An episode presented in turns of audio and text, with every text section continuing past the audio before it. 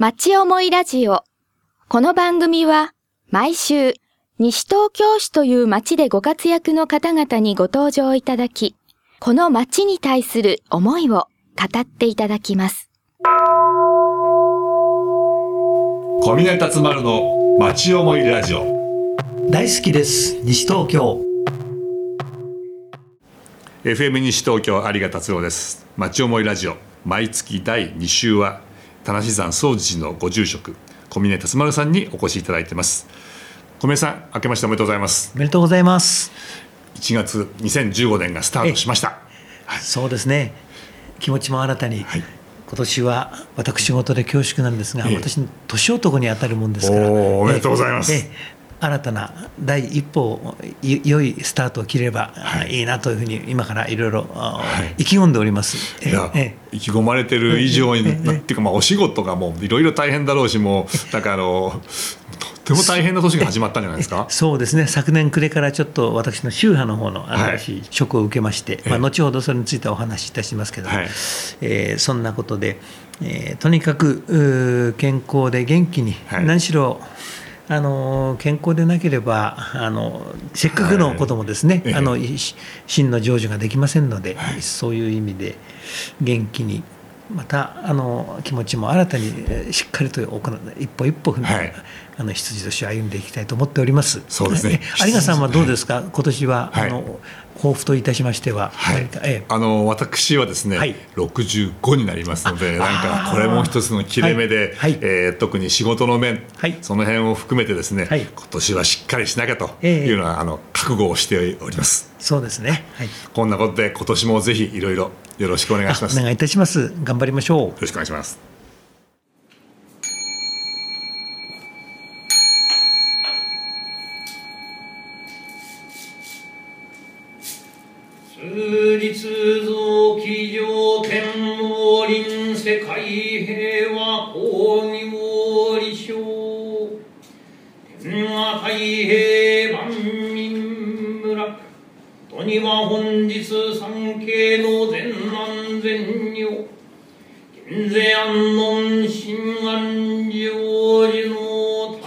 ー小宮さんあの今音がこう流れてますけども、はいはい。これはあの私がお正月にあの妙見堂に、はい。あのお邪魔して、はい。えーと取ってきた時のあの、はい。えーなんだかおごまを炊いていただいているところの、えーはい情景なんですけども、ええ。えーこのお正月の妙見堂でどういうことをこれはやっていただいてるんですか、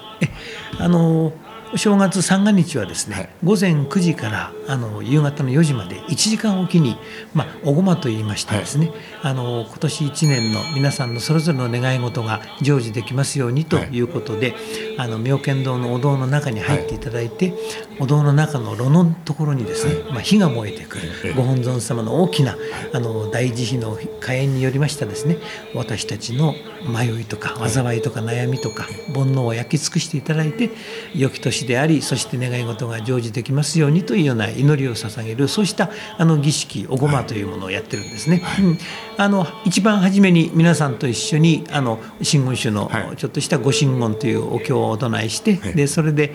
えーそれから法要がスタートするんですけども結構おここのところ年々年々あのお前参拝者の方も増えてらっしゃいますのでなかなかあのお堂の中に入りきれないような場合もありましてですね、えーしますけどしかしあのこの太鼓の音色とあのお経の声とともに、えーいよいよあの総持寺が1年がスタートするなという感じですね。えーあの拝見させていただいて、ええあのえ自分の言葉を書いて、それを、あの火にくべるようなはい感じになるわけですけども、そうですね。あの建物の中なのにすごい炎がぐわっと上がって迫力がありますね。えそうですね。寒いですからあの火火があ あれば暖かいとは思うんですけども。しかしあの換気も十分ですね。してるんですが何しろあの大勢さん入りますとですねあの人の熱気であのえー普段よりは火の温かさとそれから皆さんの熱い思いの温かさとはいそれがマッチしてですね非常にあの、えーあまり寒いと感じたことはなお堂の中は寒いと感じたことはないですけれども、それぞれ皆さんがのお願い事が少しでも成就できてあの一つ皆さんにとって良き年でありますようにということをですね心からお祈り申し上げたいと思います。はい、素敵ですね。ええ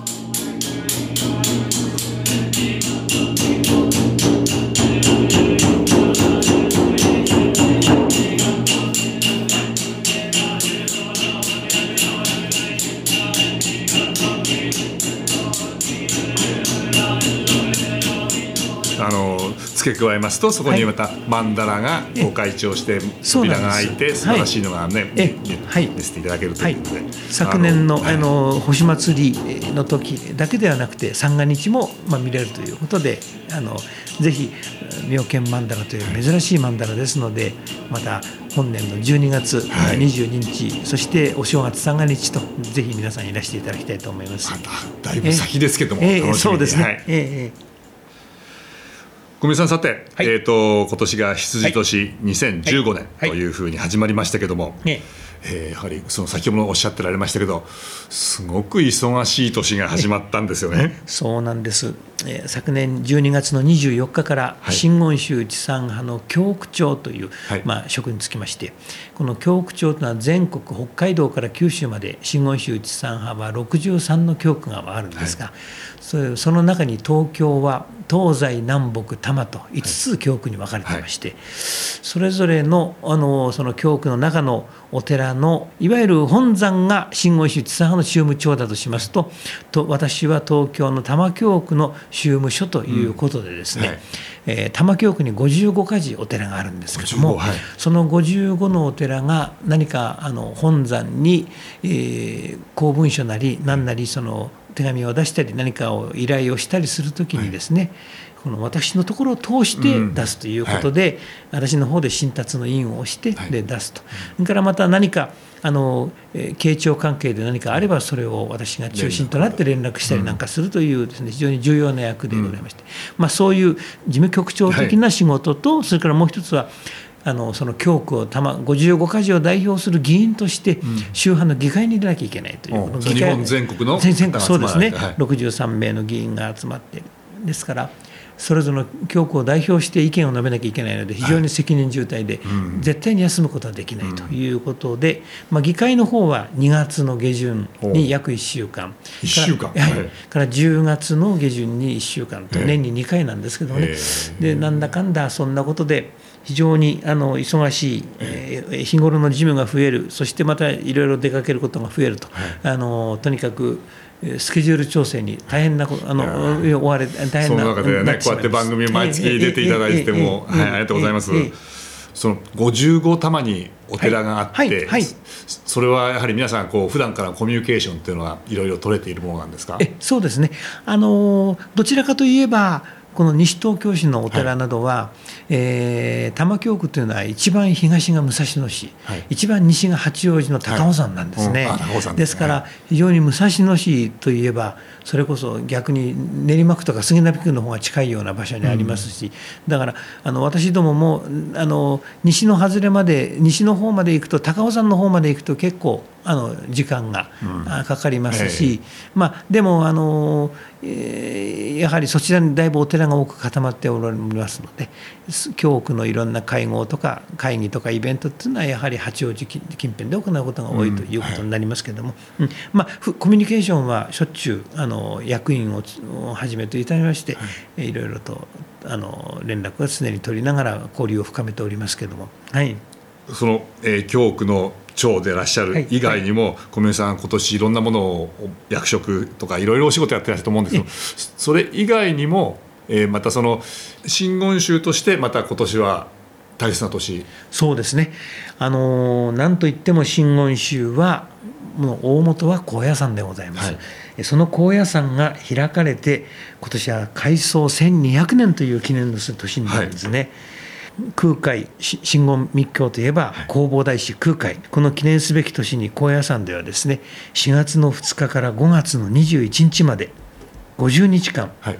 弘法大師空海が残したですね大きな遺産に対して私どもが感謝の気持ちを込めてはい。非常に大きなあの大法会が連日のように50日間執り行われるんですね。ですからぜひこの機会に皆さんええ。高野山を参拝していただいてはい。かなり大勢の人が上がりますから混み合うとは思いますけどもなかなかかんあの参加することができない法要を参拝してい。ただきたいと思います。それは一般の人もえ行けるわけですか？そうですね、はい。お堂の中に入れるか入れないかはその法要によって違うと思いますけれども外側から参拝することができますのでその荘厳な雰囲気というものは感じられると思います。はい。はい個々のお寺といいますかその本当にね一番大きなお寺でいらっしゃるわけですから、はいはい。すごくその大きさというか迫力というのがすごいんですよね。そうですね。高野山といいますと何しろ、まあ、真言宗の大元ですのでいろいろなあのお墓もかなり多くの方のお墓がございます。はい、でいろいろあのそれぞれの会社がですね、はい、えー、会社としてその、はい、お墓を持っているところもありますし。創業者の方そうそうですね、えー、ありますし、えー、なんといってもあの真言宗っていうのは約18に何派何派というふうに私ども真言宗地産派ですけども、はい、武山派ですとか大覚寺派ですとか潜入派18の本山に分かれてるんですね。そのそれぞれ分かれた各派でそれぞれお山に上がって、はい、えー、それぞれ今日は何派の法要、今日は地産派の法要、うん、今日は武山派の法要というような法要も行われますので、はい、え真言宗地産派はちなみに5月22日にですね、行う行うんですけども、はい、はい、あのぜひとも、はい、あのこの機会に参拝をしていただきたいと思います。はい、はい。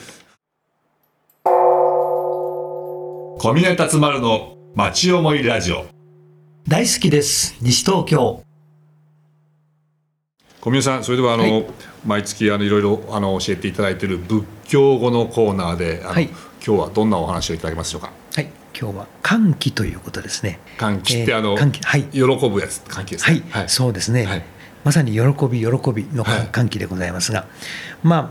ああのこれはですねああなんだなどという言葉のまあ漢訳語であると言われておりまして。ああなんだああなんだですね、でまあこれ歓喜というのは悟りですとか、はいあるいはあの悟りへの階段を上っていく時に、はい、上っている時に、まあ、心の底からこうふつふつと湧いてくるような喜びというような意味らしいんですね。かなりこ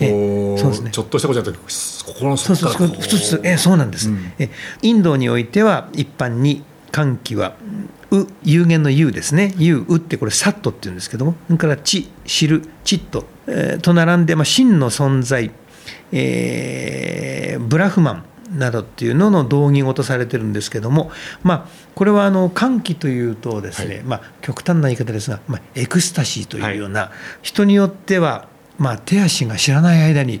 動き出しちゃってついには踊り出しちゃうというような、そういう喜びにあふれた、あのエクスタシー、はい、というようなことにも通じておりまして、つまり、えー、悟りへの階段を上っていく時、はい、すなわちこのこれが仏教と関係するのはやはり仏教は何といっても、うん、仏教の目指すところは悟りの道を歩んでいきそして悟りに向かって歩むということが一番の大きな目的ですので、それが非常に悟りに自分が近づいているということはものすごい大きな喜びであるということで、うん、えー、その階段を上っていく間に人によってはその喜びに満ち溢溢れてから手足が動いてくる、うん、えー、ということで予約喚起というような言い方をするんですね。予約というのはですね、はい、あの踊り踊るという字ですね、はい、踊るという字に活躍の役、はい、えこれで予約というんですが、はい、予約喚起踊り出し踊り踊り体が踊っていくような喜びですよね。でこれあの例えば総持寺で毎年行っている盆踊りありますよね、はい、盆踊りっていうのは、ご先祖様とご一緒に輪になって踊りましょうとい。うことですよね。はい、でもともとこの盆踊りの起源っていうのはこの念仏踊りというところから来てるんですよね。念仏をお唱えして、えつまりあのお唱えしてそれでもってご先祖様が喜んでくださって、うん、そしてご先祖様と一緒に踊りましょうとい。うような、まあ、あの念仏踊りっていうのは、まあ、このあふれるばかりの歓喜が非常に源になっていると。そういうことで、はい、まさに喜びご先祖様をお迎えしてご先祖様と特にご一緒に一緒に踊れ踊れるこの喜び、うん、手足が非常にもう喜びで動いてしまいますよと。いうようなことからあの来てるわけですね。すなわち今までもいろんな仏教語を私お話ししましたけど、はい、やはり常にそこの根底には悟りへの道へを歩んでいくことの喜びとい。うようなことが基本になって、それで来てるわけですよね、すべての言葉はすでにその悟りに関連しているということなんで、私たちがあのお彼岸のようなあの悟りを向けて精進する努力していく1週間そこにもやっぱり大きな喜びがあるんだということをですね、はい、やはり仏教徒として感じざるを得ないと、はい、えー、また大切にしなきゃいけないということですね、はい、そんな意味で捉えていただければ一番よろしいかと思いますけどその歓喜というのは、そのえー、例えばまあ修行であるとか、まあ、苦しみもこうあるわけですね。苦しみを感じるようなこといろいろ苦難があって、でもそれを積み重ねていくっていうかそこを超えていってそしてその悟りへ近づいていくっていうところそうですね。あのもし少しくらい苦しみがあったとしても、こう近づいてるんだというふうに分かってくるとそれが喜びになっていくってことなんでしょうか？そうですね。それは本当にあの自然のうちに、えー自分が修行をひたすらしていく中にまた修行に一生懸命打ち込んでいるものじゃないと得られないそうした喜びじゃないかと思いますね。えー。なかなか喜びを得られないってことは修行を一生懸命していないと、つまり修行っていうかその僕らが普通に、ええあの普通の社会でもええ一生懸命やってるから物事がうまくいくと達成感っていうかええ喜びがあるっていうようにそうですね。一生懸命やる。ええ。まあ、そうです。あの何事も一歩一歩あの一生懸命に進んでいくといううちにそのこだわったりとらわれたり、えー偏ったりしていくといろんな余計なことにうん。心が動いてしまうけども、一つのことをひたすら歩んでいくと何か自分が物事を達成できた何か得られたということに、はい。本当に自然にあのそうした喜びが出てくるんじゃないでしょうか、そうした境地を、はい。あの心の境地を言ってるんじゃないかと思いますね。今年一年そこへ向かってこう一歩でもこえう進んでみたいですね。そうですね。小峰達丸の町思いラジオ。大好きです。西東京。えーなんかもうお別れの時間というか時間になってまいりましたけどもまたちょっと早いですけども来月2月になるとはい節分、ええええこの辺りですと田無神社があええれですけども総持寺はおやりにならないんでしたっけ、えそうなんです。昔からですね、はいあのいわゆる田無神社さんの方のお役員の方と、はいあの総持寺の役員の方が。大体兼ねてらっしゃる方が多いんですよね、はい。うん。まあ、そんなことからからもありますけれども昔からその私の祖父の住職がしてる代から節分は神社さんにしていただいて、その間特にお寺は大きな行事は同か重ねる同日に重ねることはしないということから来てると思うんですが、えーそんなことで私は、はい。あの埼玉県のはい。加須市というところにあります、総願寺というですね、えはい、あの不動家というお不動様の不動の岡山の岡で、不動が丘不動尊というんですけども不動が丘不動尊えはい。総願寺という非常に節分で有名なお寺があるんです。はい。関東昔の三大不動の一つと言われているですね、へー。不動さ不動様の、はい。そのお寺に毎年お手伝いに行っておりもんですから、掃除ではいたしませんけれども、ええ。やっぱそういう大きなところだとはい。いろんなこう、面白いようなこともやったりこういろんな仕掛けがあったりするんですか？そうですね。あのここ1、2年は来てないんですが、はい。その前はあの横綱の力の力士ですとか、はい大勢力士の方が来たりとかですね、またあのあの芸能人の方も何人かいらしたり、あのとにかく町ぐるみでとにかくあの不動様の町ということであの大変な賑やかな節分です。へー。ええええ。今年は何かお考えでいらっしゃるんですか？え実はですね、はい。私の友人で、はい。あの妖怪を妖怪の節分をやりませんかというお話がありまして私の友人からですね、妖怪ってあのえお化けの妖怪ですか？はいはい。はい。あの「ゲゲゲの鬼太郎の」はい。おおような形で具体的には私まだ見たことないので、ええ。あのはっきりとは申し上げられないんですが、えー何か非常にそういうあの今妖怪ブームと言われておりますけども、ええ水木しげる先生の、はい。おあの粉木じじいとですとかいろいろ皆さんも妖怪はですね、えあの結構有名なこの妖怪は知ってるかと思うんですが、まあ、その何人かが出てですね、ええあの面巻きをするようなことにな なると思うんですけどもね、ええ。あの私も2月3日はその妖怪のの方が、はいあの豆をまいてくださるんでどんな企画になるのか今から楽しみなんですが ですね。ぜひ皆さんですね、はい。お時間のあられる方は埼玉県の加須加須というえあの東武線ですね、はい。東武線ですね。こちらが行きますと JR で久喜に行っていただいて久喜から東武線に乗っていただいて加須の駅に降りていただいてでそこからあの歩いて、えーまあ、えー15分程度でしょうか、のお寺であの不動が丘不動産総願寺というですねあの大きなあの、まあ、非常に由緒あるお寺ですのでぜひ、えーお時間のある方埼玉県の方まで足に伸ばせるられる方はぜひ行ってみていただきたいと面思います。白そうですね、あのその埼玉の角でおやりになって、はいはいはいあの田無でもなんかやってもらえるといいですね。あそうですね、ぜひじゃあその様子をあですね、あの拝見して、可能であれば、盆踊りぐらいあたりに、あの盆踊りですね、はいはい。あの夏のそうですね、はい。夏に。えー夏に妖怪ぴったしですね、あそうですね。え私のあの友人がやっておりますので、あの一つその辺実現できればと思っておりますけれども、はい、はい。まあ楽しみにしております。楽しみにしております、はい。今年もよろしくお願いします。よろしくお願いします。お楽しみいただけましたでしょうか？町思いラジオ。この番組は、ポッドキャストからもお聞きいただけます。番組では放送しきれなかった部分までお楽しみいただけます。詳しくは FM 西東京または町思いラジオで検索してください。